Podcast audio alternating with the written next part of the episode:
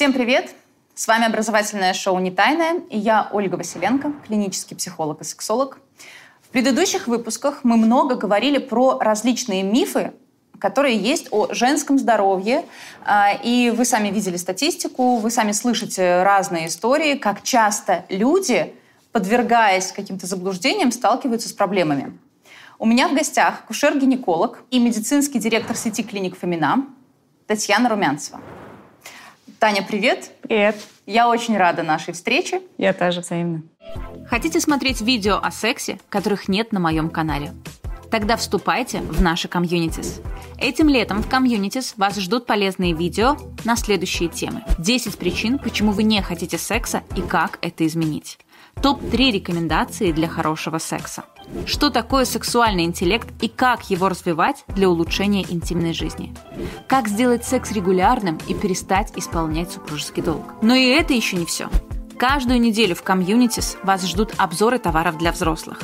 Летом мы обсудим, какую смазку лучше выбрать, какие вакуумные игрушки действительно стоит купить, какие существуют напалечники для секса и как они могут помочь в достижении оргазма с партнером. Идеальный клиторальный стимулятор. Какой он? Помимо этого, в комьюнити вы найдете полезные статьи о сексе и отношениях, качественные исследования о сексе, которые мы перевели на русский язык для вас, психологические и сексологические тесты, обзоры фильмов и книг. И только у членов комьюнити есть возможность общаться лично со мной каждый день. Вы можете задавать мне свои вопросы и получать ответы с рекомендациями, общаться с другими участниками, но и это еще не все – в Communities вы можете получить мою бесплатную консультацию с пошаговой инструкцией по решению вашей проблемы. Да-да, если вы давно хотели получить рекомендации сексолога, то это можно сделать у меня в Communities. И все это всего за 190 рублей в день. Количество мест ограничено. Вступайте по ссылке в описании к этому видео. Сегодня хочется поговорить о мифах, потому что я вспоминаю даже свою молодость, и да, не столько молодость, буквально там, пять лет назад mm-hmm. я могла верить э, в какую-то абсолютную ерунду. Из-за этого очень сильно тревожиться, понимать, что э, нужно бежать срочно к врачу, что-то предпринимать и так далее, и так далее. И э, поэтому очень хочется разобрать все многочисленные мифы, с которыми сталкиваются женщины, и из-за которых реально жизнь портится. Мы не так давно записали выпуск о девственности, и прозвучала такая тема, как э, девственность – это социальный конструкт, и вообще на самом деле ее не существует. И вот вопрос, может ли врач-гинеколог определить, э, был половой акт вагинальный у женщины или еще нет? Хороший вопрос. Э, начну с того, что в первую очередь сразу буду защищать себя и своих коллег, что врач-акушер-гинеколог не должен проводить экспертизу. А, это касается там, браков предстоящих, для некоторых людей это важно. Это касается, например, изнасилования. Да, бывают такие запросы. Врач-акушер-гинеколог имеет право описать вот глазами, что я вижу. Да, там, не знаю, разрывы слизистые, гематомы и так далее. Я не должна подписывать там, там, вирка или не вирка, да, по результатам осмотра. Это первое, да, не надо бежать или тащить, не дай бог, свою будущую жену к акушеру-гинекологу с этим вопросом. Во-вторых, мы ушли от понятия девственная плева. Надеюсь, что большинство людей знает, что нет некой таинственной пленки, которая закрывает наглухо вход во влагалище. И если это вдруг так, то это как раз патология, потому что менструации у большинства девочек начинаются раньше, чем половая жизнь. Если бы было что-то таинственное, что закрывает нам доступ, да, менструальная кровь не выходит в такой ситуации из а, влагалища, и это проблема. А, если мы говорим о том, что многие подразумевают под девственной плевой, да, то есть это участок а, на входе во влагалище, где есть определенная слизистая структура, то она может быть очень разного строения да, от того, что это такая условно небольшая бахромка с исходно большим... Ну, то есть в любом случае в ней есть отверстие, но как они выглядят? Это как такая, а, условно, кусочек ткани с маленькими дырочками, или с большим, бывает такое звездчатое отверстие, или а, с поменьше отверстием, или там с перегородкой посередине и так далее. Вариантов уйма. И мы никогда не знаем, а, какой именно вариант а, гимена, да, какой именно вариант девственной плевы как, как привычнее многим слышать, был у этой девушки до того, как мы с ней встретились. Более того, э, мы знаем, что многие женщины, не живущие половой жизнью, могут и пользуются тампонами. Да? А, какие-то микротравмы, если они и были, да, могли произойти там, при первом введении тампона. Вот. Но так или иначе, нет, в подавляющем большинстве мы не должны и, более того, не будем пытаться определить, девственница девушка или нет. И я надеюсь, что это уже и помимо судебных разбирательств, помимо тяжелых случаев, связанных с изнасилованием, я, в общем-то, надеюсь, что мы будем двигаться к тому, когда это и неважный вопрос для ответа на него. Получается, даже если девочку привела мама, например, и говорит, посмотрите, пожалуйста, вот она все-таки девственница или не девственница, врач не может знать, как было до, и э, то, что он может увидеть, еще не говорит о том, что был половой контакт просто потому, что разное строение. Да, да, абсолютно так. Ну и к тому же все-таки, я надеюсь, мы двигаемся, медицина двигается в сторону человеколюбия медленно, наверное. И эту девочку мы тоже должны любить и уважать ее мнение, потому что для а, многих девственниц осмотр на кресле, ну, девственниц в таком, да, общем да. принятом смысле, осмотр на кресле сам по себе это довольно неприятное и, может быть, травмирующим событием. И ну, например, я в своей практике ни разу в жизни не отвечала на этот запрос. Ну, я, я не веду детей, то есть никогда не было такого, что там 12 лет, да, вот, но там для 18-летних девушек э, всегда можно найти способ поговорить с девушкой и с мамой, чтобы понять вообще, кому нужен этот осмотр и зачем он нужен. И, кстати, это важная тоже тема. А, я в комментариях, когда готовилась к выпуску, прочитала мнение э, девушки, которая не вступала в интимную жизнь, ей уже 30+, плюс, и она сказала следующее. Зато я у гинеколога себя чувствую комфортно, потому что меня не смотрят э, так, как смотрят тех женщин, которые уже живут половой жизнью. То есть проговорим этот момент, потому mm-hmm. что девственницы очень часто боятся идти к врачу из-за того, что будет больно, что-то повредят.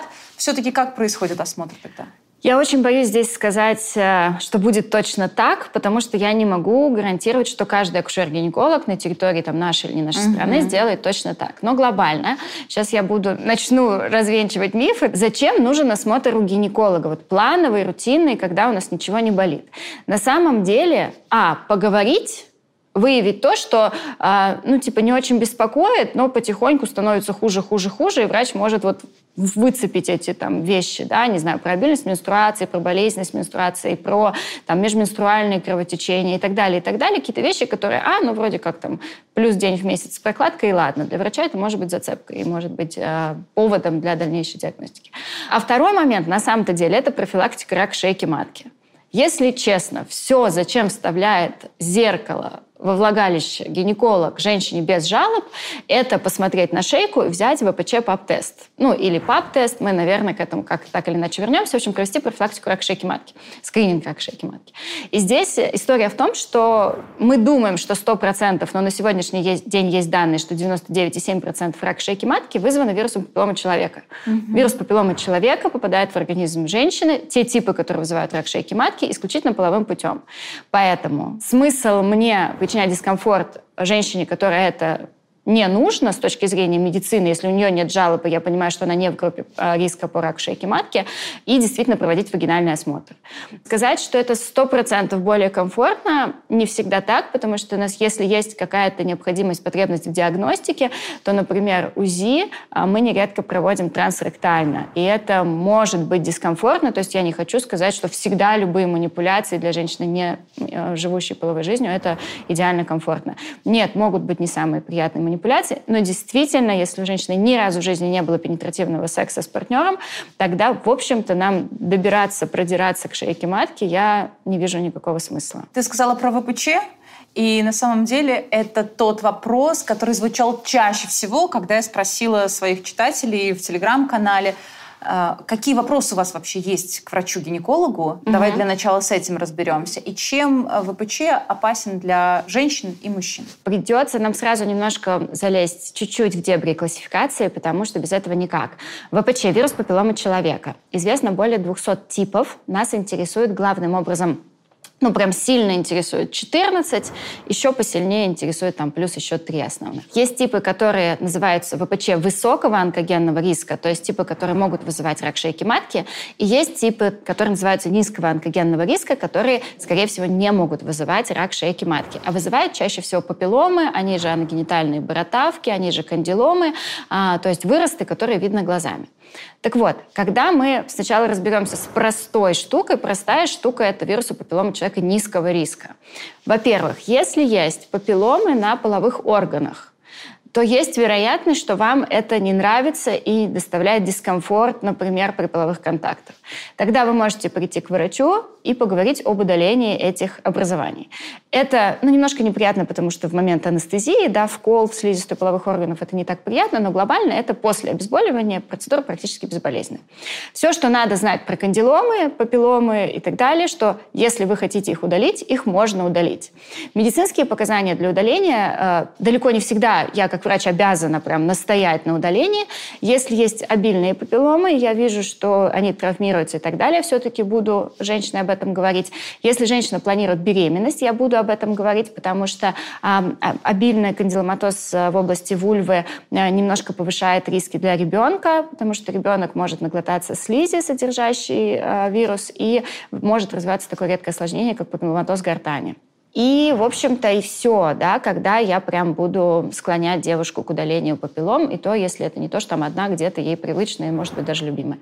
Вопрос диагностики на самом деле не стоит по большей части визуально или при специальном там методе осмотра. А, это видно, и брать анализ на ВПЧ низкого риска практически никогда не надо, потому что, во-первых, мы можем не увидеть этот ВПЧ, то есть он поактивничал, папиллома образовался, mm-hmm. ушел в более глубокие слои. И что, вот у нас есть папиллома, девушка хочет ее удалить, удалить. Мы тоже я сексист, потому что гинеколог, я прошу прощения, это профессионально, может быть, и мужчина, да. А, вот, мы взяли анализ, и там нет вируса. Что, мы перестали хотеть удалить эту штуку, которая бесит? Да. Нет, мы все равно удаляем. Взяли, анализ есть, о, классно, мы подтвердили, молодцы, что кандиломы вызываются вирусом папиллома человека. Поэтому, в общем и целом, этот анализ давать не надо никогда. Самое главное, что его никогда не надо сдавать как профилактику. Я очень часто вижу, залезли в шейку и зачем-то взяли вот эти ВПЧ низкого риска. Никогда никакого значения этот анализ не имеет ни для кого. То есть вообще никогда не надо брать из шейки ВПЧ низкого риска. Но так а бывает. высокого? А высокого надо, и вот тут мы плавно переходим к ВПЧ высокого риска. Mm-hmm. Когда мы говорим про ВПЧ высокого риска и его выявление, здесь как раз никогда никаких симптомов мы не ждем. Потому что если мы дождались симптомов, то это симптомы будут э, аномальное маточное кровотечение, коим проявляется рак шейки матки. Да? То есть дождаться рака шейки матки нам точно не надо. А ВПЧ мы как раз сдаем у бессимптомных пациенток в рамках скрининга. По российскому законодательству мы начинаем сдавать ВПЧ с 30 лет. В разных странах по-разному. У нас в законодательстве до 30 лет мы сдаем просто цитологию, то есть мы берем немножко клеток с шейки и смотрим, вы нормальные или не очень. После 30 лет мы уже берем ВПЧ ПАП-тест, то есть мы смотрим и наличие вируса, и клетки. Почему так делается? Сначала проще расскажу про 30+, потому что если вируса нет, то женщина и не в зоне риска. Мы можем перейти на более редкое тестирование. Мы даже не обязаны каждый год ее гонять к гинекологу и брать этот мазок. Угу. А если ВПЧ есть, мы, ну, либо, в зависимости от типа, либо еще внимательнее обследуем прямо сейчас, делаем кольпоскопию и так далее, либо мы просто будем внимательно следить и раз в год делать эти исследования. Почему не берут ВПЧ до 30? Это связано с тем, что на самом деле 90% женщин от начала половой жизни инфицируются ВПЧ. И из них у 90% этот вирус уйдет из организма самостоятельно. И мы не начинаем брать его рано от начала половой жизни, потому что мы заставим нервничать 90% женщин в какой-то момент их жизни.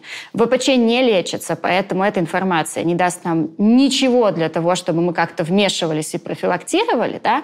И более того, в среднем надо около 10 лет от начала появления ВПЧ в организме до того, чтобы он причинил а, какой-то вред шейке. И опять же, что нам помогает в скрининге раки шейки матки, что там нет такого норма и рак. Да? Там, к счастью, да. нам это очень удобно. Есть несколько стадий, которые занимают годы.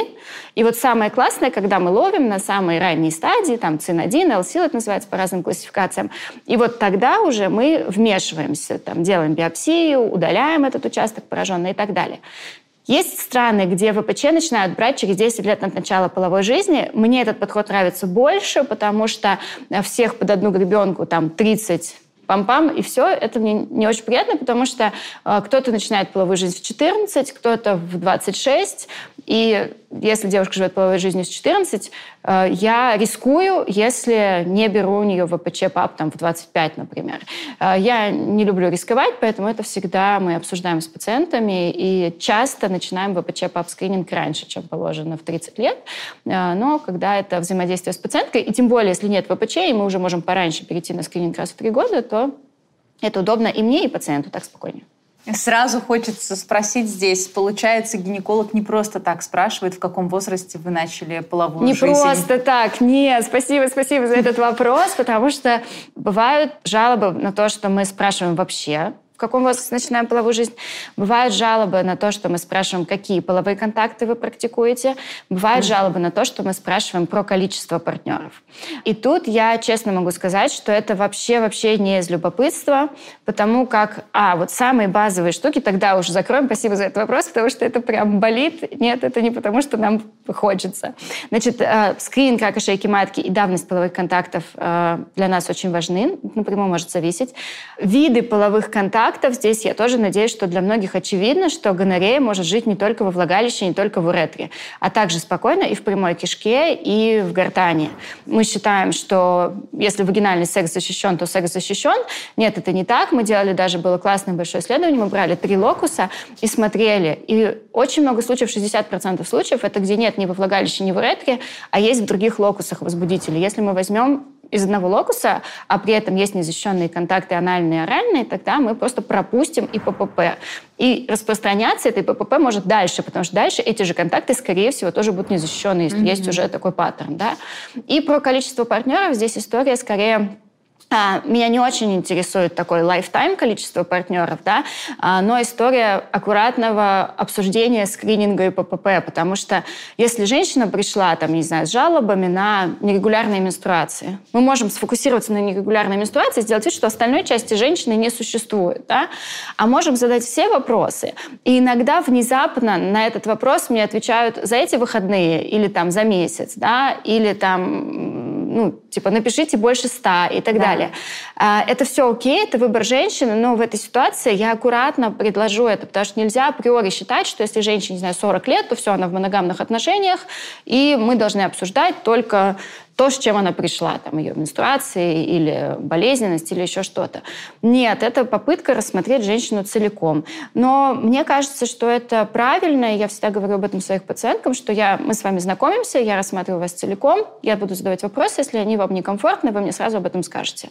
Если женщина считает, что это ее дело, ей не нужна помощь по этому вопросу, пожалуйста, мы можем отвечать ровно тот запрос, с которым пациентка пришла. Да, поэтому хочется обратить внимание, э, гинеколог делает это не для того, чтобы потом сказать, ох, не было до сих пор секса, ты чего тянешь? Пора. Или ой, как много партнеров было. Потому что действительно я вижу мнение женщин, и они думают, что гинеколог это спрашивает просто из своего любопытства или чтобы потом научить э, уму-разуму сказать, как женщина неправильно живет. Наверняка многие из них сталкивались с этим да. оценочным суждением, и поэтому их может триггерить этот вопрос. Э, Все понимаю, но не могу считать свою работу полноценной, если я не задам эти вопросы. Но прекрасно понимаю женщин, которые говорят, что я не буду это обсуждать, и это тоже окей, нам есть чем все еще заняться. Я сдавала анализы на ВПЧ, у меня нет ВПЧ, и я сделала прививку. Угу. Давай поговорим об этом, потому что не все знают, что вообще прививка существует, и кто-то думает, э, что ее можно сделать только до того, как вступаешь угу. в половую жизнь, то есть девочки-подростку. Да, мы хотим, чтобы мамы подростков знали об этом и активнее вакцинировали а, своих дочек, потому что прививка от ВПЧ доказано значимо снижает риск развития дисплазии тяжелой степени и рак шейки матки. Более того, мы хотим, чтобы вакцинировались мальчики, мы, наверное, чуть попозже об этом поговорим, почему, да. Но мы должны помнить о том, что существует на сегодняшний день три вакцины от ВПЧ. Из них в России доступны только две. Церварикс и Гордосил а, Церварикс защищает от двух типов ВПЧ, Гордосил защищает от четырех типов ВПЧ, Церварикс защищает от 16-18. Я упоминала, что рак шейки матки могут вызывать 14 типов ВПЧ. Так вот, 16-18 – это самые агрессивные типы, которые отвечают за 70% всех случаев рака шейки матки. То есть, действительно, им мы уделяем особое внимание, и защита от них наиболее актуальна для нас. Гордосил защищает от 6, 11, 16, 18. А 6 и 11 – это типы, которые вызывают папилломы, кандиломы, то есть есть если мы подростку делаем эту прививку, то мы э, еще и защищаем от аногенитальных кандилом, которые не несут большого вреда для здоровья, да, чаще всего не представляют какой-то угрозы, но мало приятного, да, потому что они рецидивируют. Ну, в общем, здорово, если мы от этого тоже, тоже защитим. Сейчас уже в Европе есть Гордосил 9, не только в Европе, да, но в России нет и в ближайшие годы, к сожалению, не будет. Но если у вас есть возможность привиться где-то out, то я всячески поддерживаю эту идею, потому что 9 это все еще не 14, но все еще больше, чем 4. Вот, поэтому вот первое, да. Второе. А, если мы вакцинируемся от ВПЧ, мы все равно не выпадаем из схемы а, профилактики, из профилактических осмотров и плановых ВПЧ-ПАП-тестов, потому как еще раз, да, прививка защищает только от двух основных типов, которые могут приводить к раку шейки матки. И, как и для любой другой вакцины, к сожалению, эта защита близка к 100%, но не 100%. Поэтому в любом случае в профилактике, в скрининге мы остаемся. Дальше. По текущей инструкции мы имеем право вакцинировать до 45 лет женщин. А при этом это не потому, что дальше карета превратится в тыкву и, и что-то случится ужасное и опасное. Нет. Но, во-первых, после а, статистически да, мы перекрываем наиболее сексуально активный возраст, если смотреть популяционно традиционно, да, широко. И, во-вторых, просто большая часть исследований была сфокусирована на женщинах более молодого возраста, поэтому вот пока так. Но глобально мне очень нравится, люблю цитировать э, фразу одного из там, ведущих специалистов по раку шейки матки в России, что если что женщина, которой точно не нужна прививка от ВПЧ, это та женщина, которая уже мертва. Потому что мы никогда, ни в какой момент жизни мы не знаем, сколько мы еще проживем, и сколько у нас поменяется партнеров. Ни в один момент жизни мы это не знаем. А если впереди есть 10 лет жизни, есть какой-то процент того, что у нас поменяется партнер, то мы все еще в зоне риска. Да? Сильно в меньшей зоне риска, чем мы же в 16 лет, когда впереди угу. у нас еще больше лет и больше партнеров, чем 40, например, да, но это правильная история. То есть э, я, допустим, часто своим пациенткам говорю, что для меня вопрос вакцинации от ВПЧ чисто финансовый. Это дорого. Если вы можете это себе позволить, сделайте это и защитите себя насколько возможно. Да? Тоже там ремень безопасности не защитит на 100% от э, гибели в ДТП. Да? Да. Но мы садимся и пристегиваемся. Вот то же самое с вакцинацией от ВПЧ. Нет, она не защитит на 100% от рака шейки матки. Но критически снизит риски, э, и поэтому, если есть возможность, это лучше сделать. И еще важный вопрос к теме вакцинации – это если у меня уже есть ВПЧ или был ВПЧ да. и так далее. Вот все европейские рекомендации советуют вообще не проверять на ВПЧ перед вакцинацией.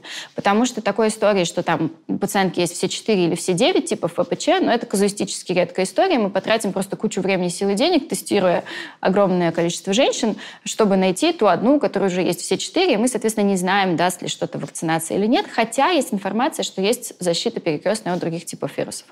Но это такая вот, она mm-hmm. не то, чтобы мы точно можем сказать, что типа делать от 4, а на самом деле защищены от 10. Нет. Поэтому э, мы должны помнить, что вакцинация не обладает лечебным эффектом. Я нередко встречаюсь с неправильными назначениями. Вот у вас ВПЧ-16, значит, вам срочно надо вакцинироваться, чтобы избавиться от ВПЧ-16. Нет, так это не работает.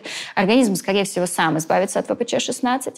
А, а если не избавиться, мы, к сожалению, никак не можем повлиять на это в текущем времени. А если вам 18, и вы активно ведете половую жизнь, и бывают половые контакты без предохранения, то просто вы в группе риска инфицирования и другими типами ВПЧ, поэтому лучше уж вакцинироваться, чтобы другие свои риски минимализировать. У меня вопрос сразу возникает. Ну, допустим, я женщина 31 года, я замужем, а, и в то же время я иду и делаю прививку. Я ее сделала полтора года назад.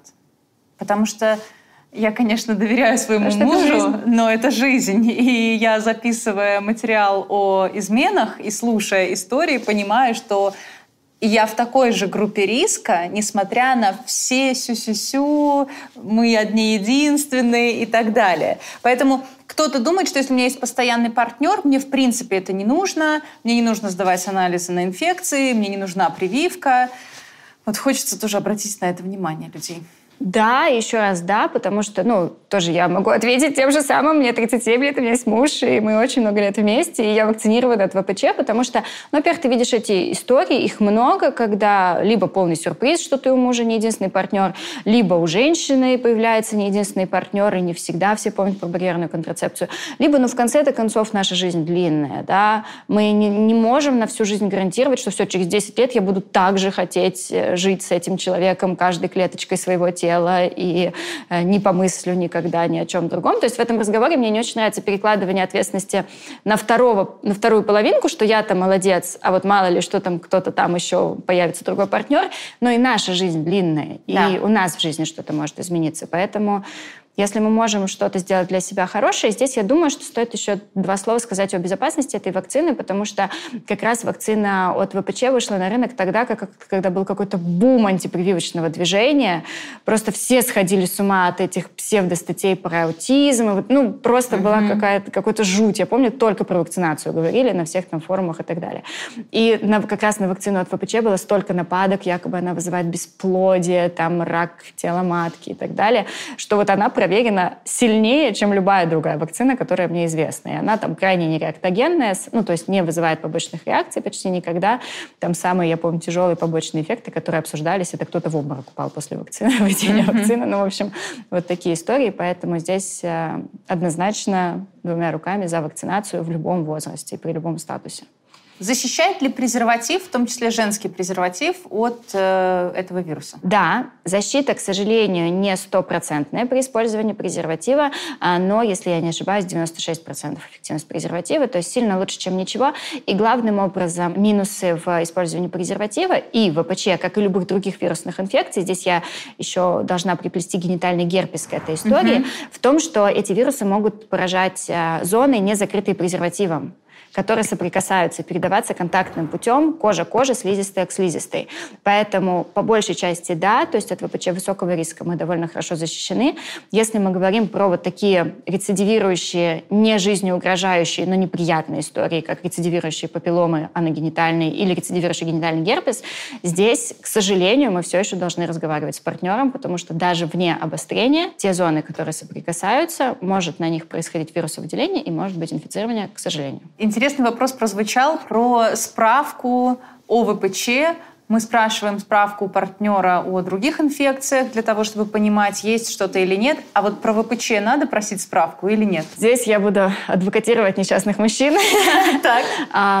Вообще-то анализ на ВПЧ у мужчин практически никогда не нужен и не информативен. Здесь два момента, почему я так считаю. Во-первых, потому что ВПЧ может не в уретере быть, а, например, там, за крайней плотью, откуда не берут анализы, и, соответственно, отрицательный результат анализа не на 100% означает, что результат отрицательный на самом деле. Во-вторых, мужчины тогда будут делать то же самое в обратную сторону, просить у нас, да, а я напомню, что до 90% людей сталкиваются с ВПЧ рано или поздно.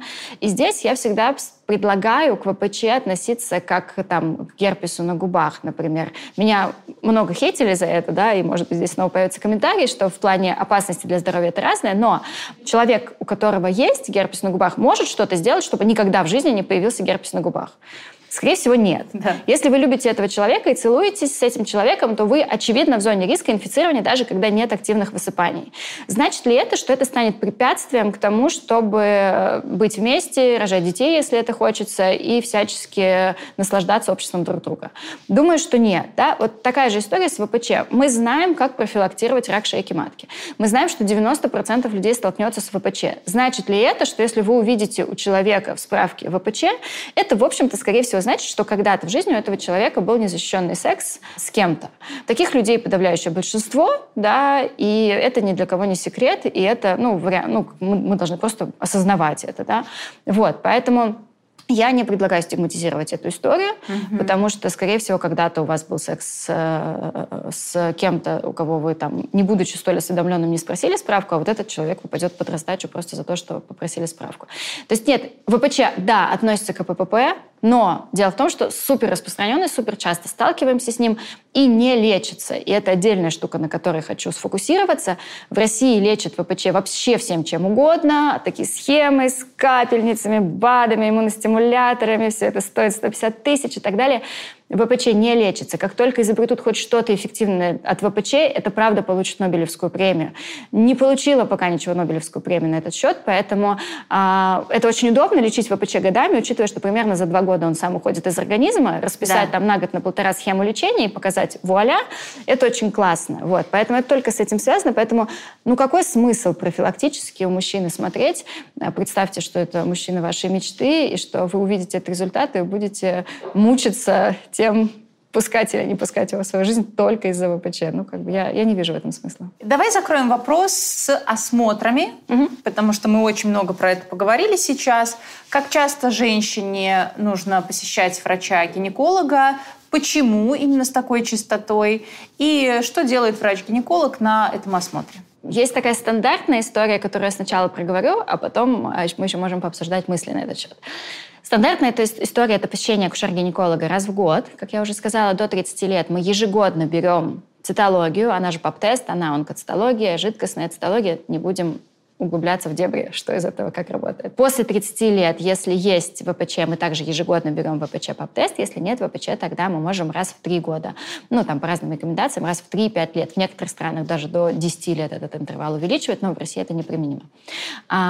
Вот. И для нас э, также важен этот визит с точки зрения, как я уже сказала, беседы с женщиной, потому что за этот год она могла, не знаю, сделать какие-то операции, которые могут иметь влияние на репродуктивную функцию, на ее здоровье в целом, э, переболеть какими-то тяжелыми заболеваниями, поменять партнеров, начать принимать какие-то препараты, которые могут, например, быть несовместимы с той контрацепцией, которую она принимает сейчас, и надо об этом поговорить, да, и обсудить. То есть вот вся эта история, или наоборот, там, э, укрепиться в отношениях с кем-то из партнеров, и э, нужно обсудить контрацепцию не барьерную, а другую, которая угу. будет более комфортна. То есть большая часть про поговорить, и с точки зрения осмотра чаще всего это про профилактику рака шейки матки. Здесь сразу э, не могу не рассказать свою очередную боль. Это вот этот пресловутый мазочек – те, кто ходит в большинство клиник на осмотр, скорее всего, вам брали мазочек. И скорее всего в нем находили лейкоциты, объясняли, что это воспаление, и кошмары еще нагуляло где-то это воспаление, и надо срочно лечить. И лечили вот эти пресловутые лейкоциты в мазке. Это моя боль, я не знаю, я, мне кажется, я с рождения примерно об этом говорю, но мне кажется, не уменьшается количество женщин, которые проходят через эту процедуру зачем-то. Так вот, вот этот мазочек – это абсолютно бесполезная история в том виде, в котором он существует в России. Можно в меня кидать камнями, можно что угодно делать, но это бесполезный анализ, потому как его чувствительность по отношению к реально важным заболеваниям у бессимптомных а, ну, женщин, уж простите, сексизм опять, от 0 до 20%. Нам точно нужен какой-то скрининговый метод с точностью 20%? Ну, ну точно mm-hmm. нет. А то, что, допустим, те же самые лейкоциты, очень сильно зависит от того, как нанесен материал на стекло. Там же лейкоциты в поле зрения. Сколько лейкоцитов я увидела в одном поле микроскопа. И я прям там и молодых врачей учу этому и так далее, что я могу... Знаете, в роддоме я когда-то была, и вот там от мазок брался, извините, сейчас, если кого-то задену, э, после осмотра вот так перчаткой прям в рот водах и так далее. Вот так раз и на стекло. И потом в лаборатории. То есть здесь у тебя может быть этих выделений много, а здесь там чего осталось. И в зависимости от того, на одном стекле, где посмотреть, количество лейкоцитов будет разное. То же самое вот зондами, да, вот этими палочками ватными, которые мы берем. Можно аккуратненько прокатить этот зондик, можно вот так вот сделать, и тоже в зависимости от того, куда посмотрели, то и увидели. А, давно уже и по российским рекомендациям, и по международным количество лейкоцитов ничего не значит везде прописано, реально. Но не все успели прочитать, и все почему-то вот эти 10 лейкоцитов в поле зрения, они какой-то такой должны быть нашей нормой. Нет, особенно у беременных, вообще, вообще вообще нет, даже близко нет. Поэтому, сори, про больное, это то, что делать не надо. По российскому законодательству все еще надо. Этот мазочек входит в э, плановые осмотры. Э, к счастью, там, допустим, я работаю в том учреждении, где могу этого не делать, да, но если вам уже и взяли его, пожалуйста, поберегите свои нервы, не обсуждайте результат этого мазка никогда, если вас ничего не беспокоит, ни с кем. Я Это вспоминаю очень... просто свой опыт. Мне было, наверное, лет ну, 22-23, и я года два ходила к гинекологу, и я в итоге так тревожилась, я просто присматривалась к каждому выделению да. э, и думала, боже, со мной что-то не так, вот у меня эти лейкоциты, вот надо... И я пила какими-то горстями бесполезные таблетки. В какой-то момент я поняла, что что-то вообще не то происходит, mm-hmm. потому что, ну, объективно я не чувствую никакого дискомфорта, как-то это все странно. И вот эта мысль, как-то это все странно, возникла только через полтора года, полтора-два. Алакин Альфа, конечно же, туда же. И все вот Моя это. Боль.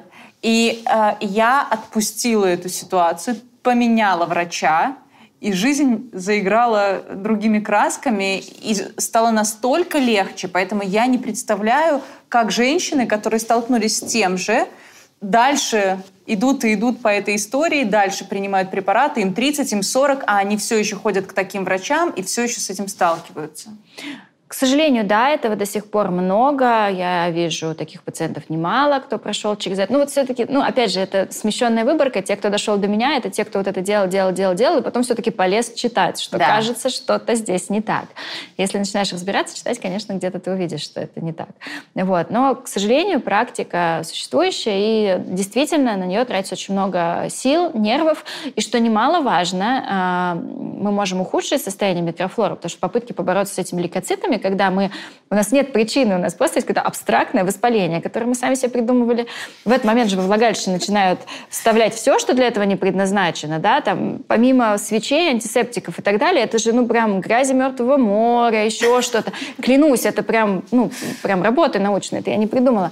И то, насколько мы можем навредить флоре годами, пытаясь бороться с лейкоцитами. И потом мы долго упорно пытаемся привести это все в порядок. Поэтому вот такой получился оф-топ про микроскопию и ее... Но смотри, получается, что эти действия, они же усугубляют ситуацию с точки зрения, например, инфекций, передающихся половым путем. Правильно? То есть женщина становится менее защищена, потому что мы как раз с инфекционистом об этом говорили. Ну, здесь, с одной стороны, бесспорно, да, то есть своя микрофлора – это основной барьер э, на пути э, защиты от э, ИППП, в том числе mm-hmm. ВИЧ. А, но здесь я все-таки предлагаю не перекладывать слишком много ответственности на свою микрофлору. Да, хорошо. А давайте все-таки помнить про презервативы и не рассчитывать, что если у меня все идеально, pH 4,2 и лактобактерии 10 в седьмой степени, то все, мне все можно. Бесспорно, да, с точки зрения защиты слизистой, да, своя микрофлора снижает риск инфицирования, если с ней все окей, идеальный pH. Но не надо на это слишком сильно рассчитывать. Хорошо. Получается, если э, нет желания, например, начать использовать какую-то контрацепцию гормональную, поставить спираль или нет э, репродуктивных планов, э, ничего не беспокоит, то женщине нужно посещать врача-гинеколога раз в год. Вот по российскому законодательству, да, раз в год. Если вот сейчас тоже волну негодования, наверное, немножечко подниму. А, если совсем честно, то даже не всегда нам есть что делать раз в год, потому что если пациентка вот такая, твоя в доску, вы все обсудили, она на какой-то длительной контрацепции, она не планирует детей, она все знает про отложенное материнство, у нее нет ни обильных менструаций, ни там болезненных, ничего. У нее в прошлом году сдан ВПЧ-ПАП-тест, там все идеально, мы в этом году не должны его брать то это просто такой чек, что ага, здесь все еще все окей, окей, окей, окей, окей. То есть, условно, это не бесполезная история, но нет такого, что мы вот прям обязательно раз в год должны сделать. У многих женщин это реально история про поговорить и убедиться. И, кстати, во многих странах уже осмотр на кресле убран из этих обязательных осмотров. Если сдан ВПЧ ПАП-тест, как я уже говорила, если mm-hmm. у женщины нет жалоб, выделения, она не меняла партнера, она не в группе риска по ППП и так далее, и мы не должны в этом году брать анализ на скрининг на рак шейки матки, то возникает вопрос, а зачем мы на кресле смотрим? Если у нее нет болей, если, ну, вот все хорошо, да, потому что там те же, допустим, а, выделения, есть еще же понятие в России нормы выделений, что у вас выделения какие-то ненормальные, да, да. если женщина ничего не беспокоит. Вот как раз вот лишние осмотры могут и к этому приводить, а если женщину не беспокоит ее выделение, то и мы не должны к ним приставать. Вот, поэтому, по большому счету, сейчас во многих странах отходит от вот этих ежегодных осмотров, если мы можем брать раз в три года ВПЧ-поп-тест. Но в России я это вижу, регулярно с этим э, работаю, работаю, что для женщины очень важно она такая молодец. Ну, действительно, я горжусь женщинами, которые без жалоб и без проблем раз в год приходят к гинекологу. Но для нее вот этот осмотр — это такой ритуал, после которого она действительно уверена, что все хорошо. Да? Вот мы посмотрели, я ей сказала, боже, очень все красиво, замечательно, прекрасно, мне все нравится, прям супер. И вот это прям заставляет не просто поговорить, а посмотреть. Поэтому отчасти иногда это такая психотерапевтическая история на самом деле, что вот, вот все, теперь успокоилась и пошла домой. Сейчас более тревожные люди, такие как я в том числе, конечно, немножечко насторожатся и подумают, что ну можно же что-то пропустить. А, приведу свой пример – у меня как раз был осмотр у гинеколога, и через э, два с половиной-три месяца э, я иду вообще с другим вопросом абсолютно. То есть у меня появляется такое какое-то легкое воспаление. Я думаю, что надо его посмотреть. Прихожу к врачу, и мы делаем УЗИ, хотя у нас лежит УЗИ вот три месяца назад. Два с половиной. И мы понимаем, что у меня новообразование которое вот оно выросло, вот оно на яичнике, вот оно красивое, э, в форме инь-ян. Э, я очень смеялась, mm-hmm. действительно, по УЗИ mm-hmm. очень красивая картинка. Но это новообразование, с ним нужно что-то делать. Мы не знаем, оно злокачественное или оно доброкачественное, или что это вообще такое. И у меня не было никаких симптомов, которые показали мне именно про это, что мне нужно mm-hmm. сходить на УЗИ или вообще прийти к врачу. То есть я пришла вообще с другим вопросом, с другой проблемой. Вот все-таки на что женщине обратить внимание, чтобы она понимала, что пора дойти до врача. Угу. Какие-то выделения, какая-то кровь или еще что-то. Ну, здесь я, во-первых, должна задать вопросы, что вы сделали после того, как увидели это новообразование. То есть наверняка же вы не в этом цикле побежали в операционную, да, был лак, когда его контролировали и так далее. Значит, э, глобально, сначала про образование яичников, да, сразу скажу, угу. что так получается, что УЗИ не является регламентированным и адекватным способом скрининга рака яичников к сожалению, для... мы боимся-то чего? Мы боимся рака яичников. Да. Если это киста, то с кистой сталкивается огромное количество женщин, и подавляющее большинство кист являются функциональными и уходят самостоятельно. И все, что мы сделаем после того, как увидим эту кисту у яичника, у женщины, мы предложим ей прийти через месяц после следующей менструации, ну, если это адекватный подход, да, да. и женщина будет этот месяц переживать и э, думать о том, что это может быть, и читать, и гуглить, э, и э, расстраиваться по этому поводу, точно так же, как с ВПЧ, выявленным mm-hmm. в раннем возрасте. Да? И у подавляющего подавляющего большинства пациентка пойдет через месяц, и киста либо уйдет, либо сильно уменьшится, и через там, 2-3 месяца уйдет совсем. Да? Вопрос, нужно ли нам у всех женщин пытаться отловить кисту. Есть данные о том, что в каком-то из циклов функциональная киста образуется у каждой женщины в течение года хотя бы раз. Нужно ли нам пытаться в каждом цикле у каждой женщины отловить эти функциональные кисты, чтобы не пропустить одну пациентку из там, тысячи, которой потребуется лечение. Функциональное образование яичников лечения не требует никогда, практически никогда, да, за редким исключением. А дальше мы идем к разговору вот об этой ситуации. Да, естественно, не знаю деталей, там не видела ни гистологии, ничего. А я не могу сказать, что это было за образование. Если оно выросло быстро и большим, то я почти уверена, что это не была эндометриоидная киста, которая требует нашего отдельного внимания. Но так или иначе, когда, на что мы должны обращать внимание? Мы должны обращать внимание на боли, появившиеся новые либо во время овуляции, либо э, во время менструации, либо в течение цикла, но внизу живота, мы должны точно обращать внимание на любое изменение характера кровянистых выделений из половых путей. А мажущие выделения до менструации, после менструации, вне менструации, чуть обильнее и так далее. Вот это может служить такими нашими звоночками. Нет, мы не уверены в том, что мы никогда не пропустим образование яичника в тот момент, когда оно появилось. Угу. Да, мы можем пропустить. И УЗИ, кстати, я не называла, потому что оно не является обязательным скрининговым исследованием ни для чего. Мы не обязаны всем подряд каждый раз, когда мы видим женщину, делать УЗИ. А, именно потому, что может быть вреда больше, чем пользы, если мы там каждую кисту начнем, например, оперировать, да, мы будем уменьшать да. ткань яичника. Поэтому да, кто-то из женщин придет к нам, и мы узнаем о кисте, там, не знаю, через полгода после ее образования или через год.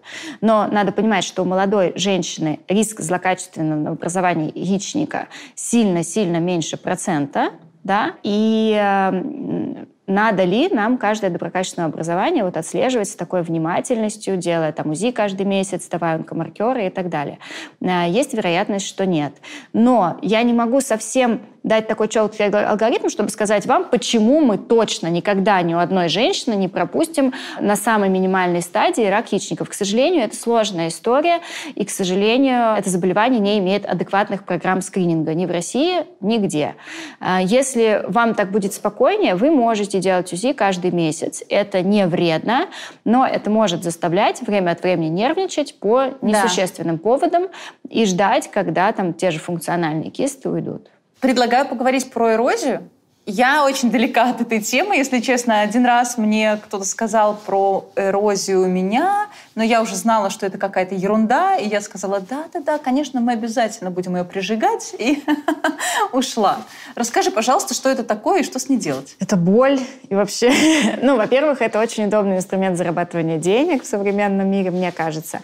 Для меня это боль, потому что есть женщины, которые не прошли через прожигание эрозии, а вряд ли есть женщины, которые не слышали или которых там подруги, сестры, мамы не проходили через эту манипуляцию. Для этого мы вообще должны рассказать, что такое эрозия и бывает ли она, потому что сейчас есть мнение, что эрозии не существует. Нет, эрозия существует. Другое дело, что если мы говорим об истинной эрозии, то вот э, эрозия э, в медицинском э, понимании это такая условно ссадина, дефект слизистой, когда нет части слизистой. И на шейке такое тоже бывает, прям вот такой дефект, кровит и так далее. Когда это бывает, э, во-первых, крайне редко, а далеко не у каждой первой, кто дошел до гинеколога, а во-вторых, а, это может быть травматическая история. Нет, нельзя, допустим, с помощью полового члена сделать так, чтобы эрозия появилась, но влагалище подают разные девайсы, которые могут привести к тому, что возникает дефект на слизистой. А, и может быть механическая травма, может быть какая-то история про дисплазию, про рак шейки матки, про изменения на слизистой, когда это требует действительно нашего внимания. Именно поэтому я акцентирую внимание на том, что бывает крайне редко истинная эрозия, которая действительно требует нашего внимания.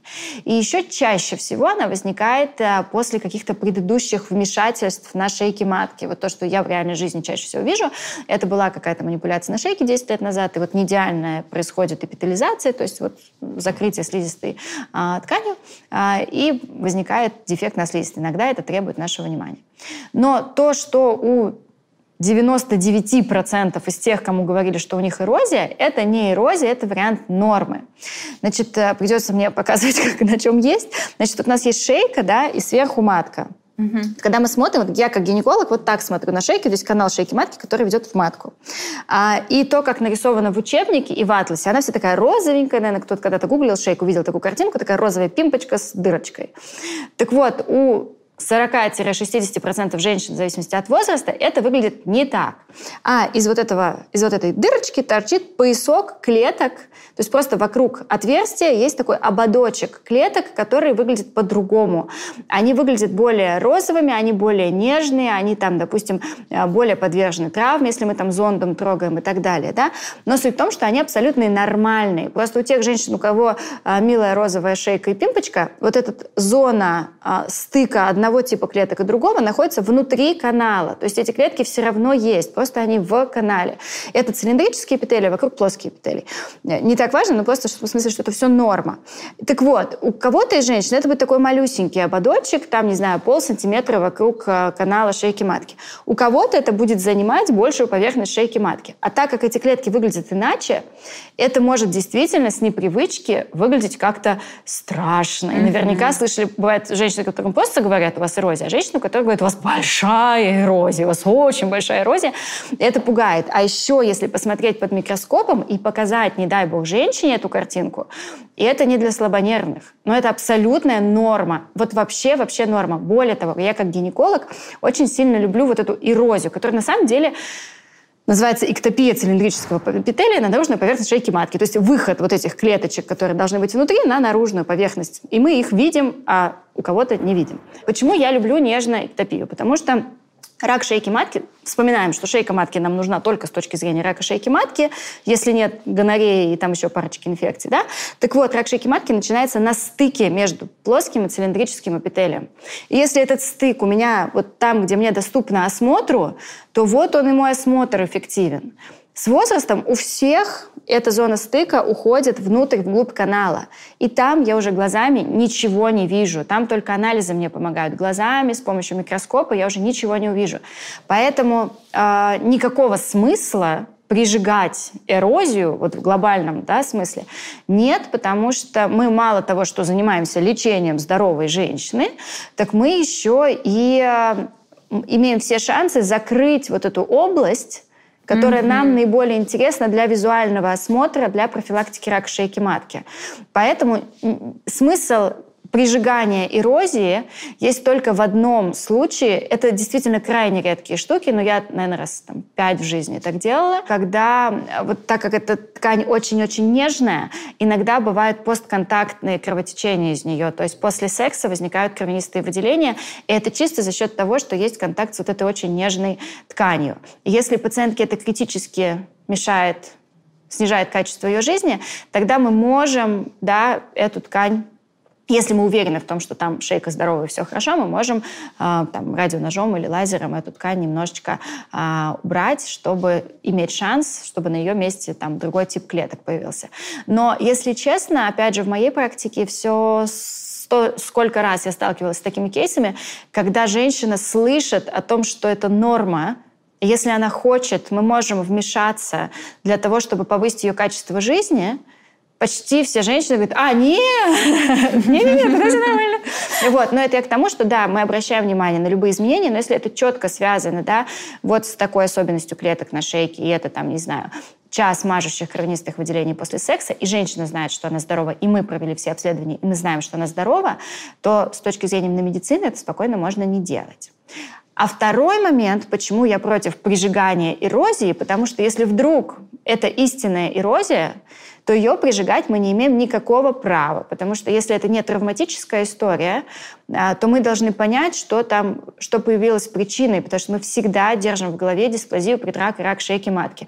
Мы должны взять биопсию из этого куска и вместе с этим куском эрозии отправить на гистологическое исследование, если мы не понимаем, откуда она там взялась, если не было какого-то воздействия, очевидно. Поэтому вот истинную эрозию прижигать вообще плохая история, потому что если это травма, она затянется сама. Если это что-то другое, давайте выяснять, что это. Это просто ликбез, это супер.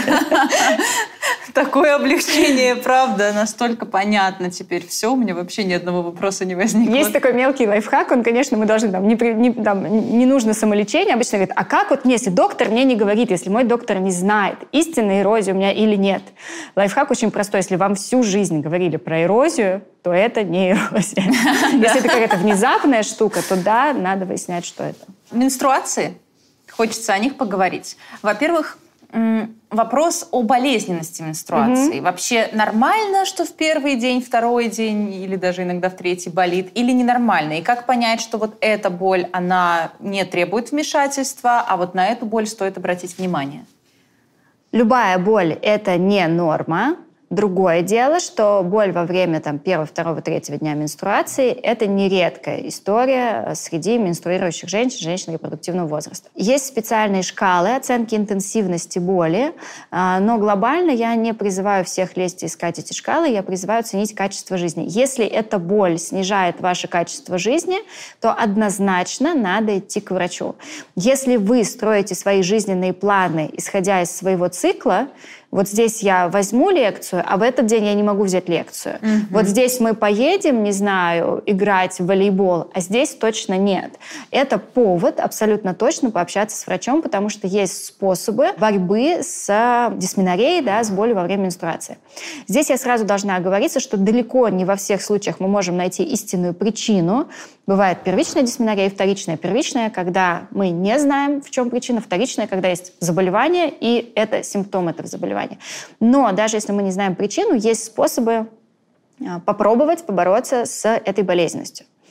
А, когда мы говорим про боль во время менструации, мы не можем не упомянуть эндометриоз. Это, конечно, такая огромная, отдельная, большая тема, но важно знать о наличии эндометриоза, во-первых, потому что он может прогрессировать, во-вторых, потому что он может поражать а, близлежащие органы системы, в том числе, а, например, стенку кишки, и это может быть э, большой проблемой, может сильно осложняться.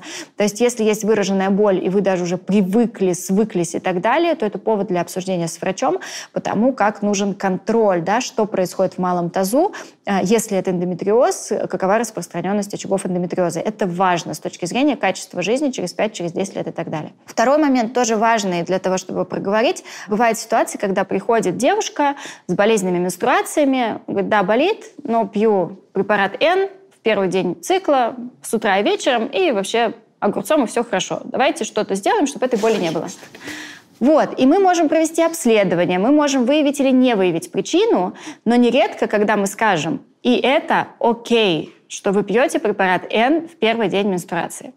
И здесь важно не подумать, что вот врач ничего не соображает, да? Mm-hmm. А важно понимать, что, а, есть ситуации, когда мы, правда, не знаем причину. В медицине полно штук, которые называются идиопатическими.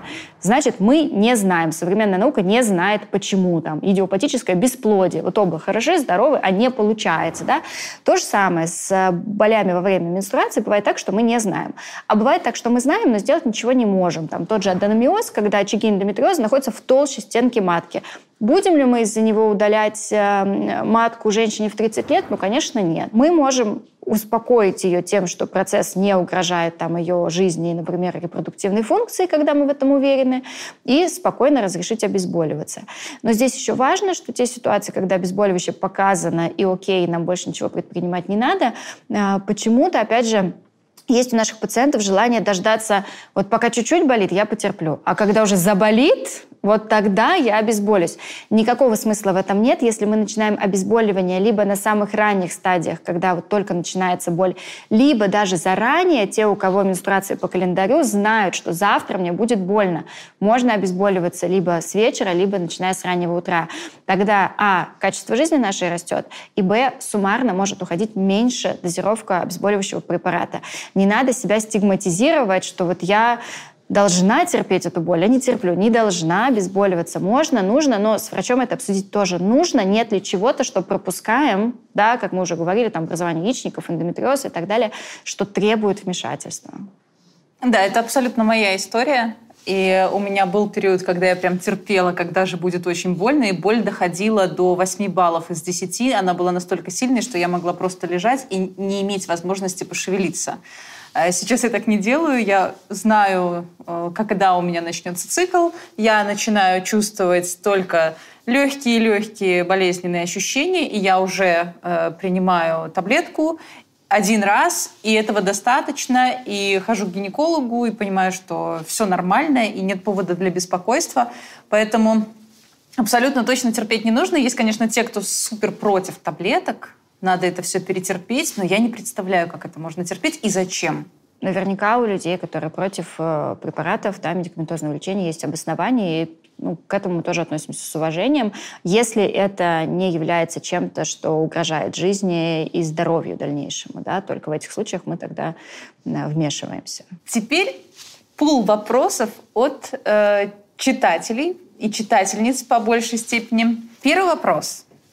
Можно ли забеременеть от э, смазки полового партнера? Очень скользкий такой вопрос. Технически от смазки нет, но мы должны здесь э, поговорить про эффективность такого метода контрацепции, как прерванный половой акт. Э, и если мы возьмем 100 женщин и будем наблюдать за ними год, то из тех, кто предохраняется прерванным половым актом, забеременеют 22. Э, является ли это окей для каждого конкретного человека? Каждый решает сам. Нужно ли нам знать, э, где именно, в какой именно капле выделений находятся сперматозоиды, э, что мы... Ну, то есть, да, есть много дискуссий на тему того, что находятся сперматозоиды в предоякуляте или не находятся и так далее. Глобально прерванный половой акт, его эффективность э, сильно низкая, чтобы считать его эффективным методом контрацепции. Нет никакого гайда по секундам, когда нужно прервать этот прерванный половой акт, чтобы точно быть в безопасности.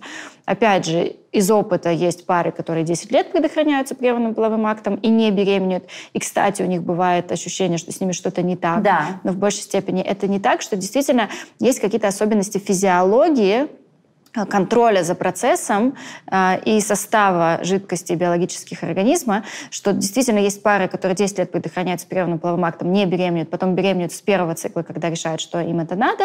Есть пары, которые беременеют после каждого прерванного полового контакта. Это абсолютно так. Э, поэтому полагаться на этот метод не надо. Я даже, если честно, сегодня прям почему-то именно про этот вопрос, не знаю почему, про эту тему, я думала вчера, засыпая, вот так в обнимку с двумя детьми, и э, я вчера засыпала и думала про природный половой акт, хотя это не причина их появления на свет. А вот что а, все-таки в современном мире люди, читающие, знающие, думающие, ну, по большому счету, презервативы так доступны, если даже любовь нагрянула настолько внезапно, что нет с собой презерватива, э, может быть, я стара, чтобы не понять, почему нельзя подождать срочную доставку полчаса. Я специально залезла во всякие маркеты, и в разделах «Самое важное» там везде есть презервативы, это реально полчаса времени, да.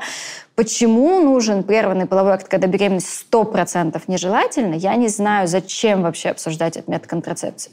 Да, у пар, которые активно не планируют, ну, типа, а почему бы и нет, тогда пожалуйста. Но если это точно не ваш выбор, то для меня какие-то слишком большие риски. Однозначно, но сейчас я голосом таких людей скажу, ну так страсть же уйдет все, вот здесь момент был, а больше я не хочу. Это презервативы ждать, это не романтично. Вероятно, но если это единственный раз в жизни, когда такое случилось, то, наверное, где-то я ну, просто у меня такого не было, э, но, наверное, вероятно, такое бывает у кого-то, да, что вот именно в эту секунду, именно с этим партнером, и никто из вас двоих был не в курсе, что сегодня чисто гипотетически может случиться секс. Но если такое происходит время от времени, то, вероятно, вы знаете, что да. вы настолько чувственный человек, что это может возникнуть так внезапно. Презервативы весят мало, э, можно положить в кармашек сумки любому гендеру и так далее. Да? В общем, если это случилось один раз в жизни, то стоит обсудить это с гинекологом. Если это случается регулярно, то либо вы не против рождения детей с этим партнером, и это окей, ваше право, э, либо, пожалуйста, задумайтесь либо о презервативах, либо о какой-то более долгоиграющей контрацепции, которая не заставит, если это партнер обследованный ППП, э, задумываться ни о чем в тот самый момент. И у меня другой вопрос тогда. Есть убеждение, что если секса нет, то это сказывается на женском здоровье. Правда ли это? Mm-mm. М-м. А если оргазма нет? Застой крови, например? Ну вот эта история про застой крови, это немножко, прошу прощения, если сейчас обижу кого-то, ну такое бабушки на лавочке, да, нет медицинского а, понятия застой крови в малом тазу. Ну, ну, просто нет. То есть я не знаю, что это такое, как это описать и как это характеризовать и так далее. А, нет никаких... Ну, вернее, я когда давно рыла на эту тему прям научные-научные данные, было какое-то исследование по монахиням какого-то конкретного монастыря, что у них чуть чаще была миома, чем а, там в соседней деревне, где жили женщины, у которых не было никаких там запретов и обетов. А, глобально нет никаких оснований считать, что женщина, которая не живет половой жизнью, а, не, никаких сексуальных практик не применяет, а, чем-то рискует, и нужно это секс для здоровья. Нет такого медицинского абсолютно убеждения, и никаких данных о том, что вот через «не могу, но надо», точно нет. А то, что если секса нет, то климакс наступает раньше? Mm-mm. М-м. Наступление менопаузы история во многом предопределенная заранее. Повлиять на нее положительном смысле мы на сегодняшний день не можем никак. Можем в отрицательном смысле, то есть, допустим, а, после химиотерапии, да, после а, больших операций на яичниках или удаления яичника одного, например, или двух, может наступить раньше менопауза. Образ жизни может влиять на сроки наступления менопаузы, но отложить это мы не можем никак, и, э, опять же, сексом для более длинной репродуктивной функции заниматься бессмысленно, если это единственная цель. Ну да, то есть люди не понимают просто, как вообще устроен этот механизм, почему наступает э, менопауза, что этому способствует. Они думают, что можно питанием, сексом, спортом, еще чем-то взять и отодвинуть там, лет на 5, на 10. К сожалению, нет, пока еще нет. Может быть, что-то будет открыто в будущем. Да, есть, э, ну, в зависимости от ситуаций, в которых мы используем ее, это может называться заместительная гормональная терапия или менопаузальная гормональная терапия. А, то есть гормонами мы можем извне, мы можем сделать вид, что никакой менопаузы не было. Но а, менопауза свидетельствует о прекращении репродуктивной функции. Да? И гормонами обратно сделать так, что женщина сможет без проблем беременеть, там, вынашивать ребенка, мы не сможем. Есть, да, опять же, не будем уходить в дебри этой темы, там uh-huh. очень тонко все это, вот, но глобально время вспять мы не поворачиваем. А, что касается питания и так далее, это все-таки очень экспериментальные практики, которых нет никакого доказанного влияния на а, длительность репродуктивного периода. Но, кстати, да, я вижу женщин редких, которые очень привержены вот подобным практикам, и они там, не знаю, приходят в 47 лет, цветущие, прекрасные, замечательные, уверенные, что их здоровье целиком и полностью соответствует там, 27 годам, э, и очень тяжело, к сожалению, сталкиваться с реальностью. Это тоже отдельная такая репродуктологическая реальность, мы не будем уходить вглубь, но, к сожалению, нет такого, что мы можем взять и омолодить яйцеклетки. Но наработки над этим тоже есть. Это интересно. И здесь хочется спросить, хотите ли вы выпуск э, о менопаузе, об этом периоде в жизни женщины и в жизни пары в том числе, э, об интимном здоровье в этот момент, э, о сексе в этот период, потому что там тоже есть свои сложности и особенности. Напишите в комментариях. И у меня следующий вопрос. Можно ли забеременеть в период менструаций и на фоне грудного вскармливания? Если коротко, то да. А если чуть более подробно, а, с менструациями разберемся. А, менструации мы их представляем часто как первые 7 дней цикла а, в 28-дневном цикле, такой идеальный сферический конь в вакууме. Да? На самом деле не у всех так. А, менструации бывают сильно более длительными. Отдельно будем обсуждать, норма это или нет, да? но там бывают женщины, у которых менструация продолжается 9 дней, при этом цикл 21 день. Угу. Да? И мы понимаем, что овуляция приходится ровно на конец менструации. А второй момент, который мы должны знать э, про зачатие, это то, что сперматозоиды выживают в половых путях женщины несколько суток. То есть нормальная история это до 3-5 суток. А, есть данные, что до 7 суток сперматозоиды могут сохранять свою способность к оплодотворению, находясь в половых путях женщины. И вот даже при вот этом сферическом коне в вакууме в виде 28 дней цикла, да, а, вот у нас 7 дней менструации, в последний день менструации половой контакт, гипотетически можно дожить дожить до момента овуляции и оплодотворить. Поэтому э, есть, конечно, обсуждается там календарный способ контрацепции, и при, если мы используем календарный способ контрацепции, что не надо делать, если вы не хотите рожать детей, а, то нет ни одного дня во время цикла, когда бы вероятность зачатия была ноль. Она всегда выше. Что касается лактации, тут тоже полярные мнения, да, кто-то считает, что лактация совсем не защищает, кто-то, что наоборот нельзя забеременеть. На самом деле, как всегда, правда посередине.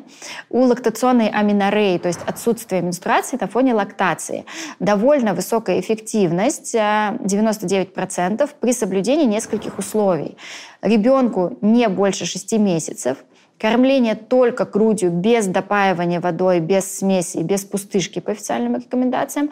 И перерывы между кормлениями не больше 3-4 часов в течение дня и не больше 4-6 часов ночью. Пока мы соблюдаем все эти три пункта, вероятность довольно высока. Но при всем при этом, я честно могу сказать, не люблю а, полагаться только на этот метод контрацепции, потому что я его называю метод сюрпризом, потому что а, мы не знаем, у всех женщин очень по-разному восстановится менструальная функция после родов. Когда придет первая менструация, у каждой конкретной женщины мы не знаем. А первая овуляция, то есть первый шанс забеременеть, наступит до того, как придет первая менструация. То есть когда мы полагаемся на лактационную аминорею, не будет никакого сигнала, никто не выйдет с красным флагом, что все, тут как бы закончили на меня полагаться, я больше не работаю. Поэтому, к сожалению, конечно же, видим случайные беременности на лактации, э, погодки и так далее. Это все случается и текущих реалиях и в современной жизни. Поэтому, если точно нет, я предлагаю использовать другие методы вспомогательные на лактации. Ну, в смысле, вспомогательные, как второй метод контрацепции. А, есть и гормональные препараты, которые разрешены во время лактации, или барьерные методы. Ну, здесь индивидуально с каждой парой обсуждаем.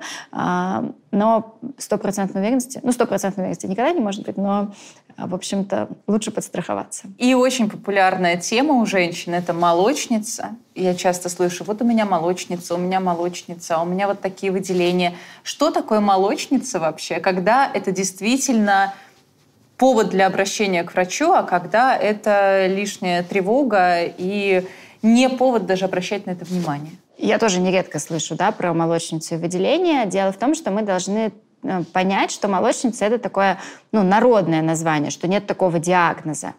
Чаще всего под молочницей подразумевается вульвовагинальный кандидоз, и классика его – это там зуд, жжение, белесые творожные выделения с половых путей. И чаще всего это вызвано грибами рода кандида, но не всегда, кстати. И когда мы говорим о любых выделениях, мы должны разграничивать две принципиально важные истории. Три. Первое, это существует нормальные выделения. Если у меня всегда выделений много, у меня всегда есть необходимость либо поменять белье в середине дня, либо использовать ежедневные прокладки, то есть очень большая вероятность, что это вариант нормы, потому что у женщин объем выделений разный, цвет выделений разный, даже запах выделений разный. Да? Но э, если так с вами было всегда, то есть вероятность, что это норма. Если что-то в этом всем смущает, лучше, конечно, обсудить с гинекологом и там, посмотреть на слизистую и так далее. Дальше, если эти выделения появляются в внезапно, то вариант нормы чаще всего это только если в середине цикла вы отмечаете более такие вязкие слизистые выделения, связанные с овуляцией, это может быть такое. А все остальное — это тот или иной вариант проблемы.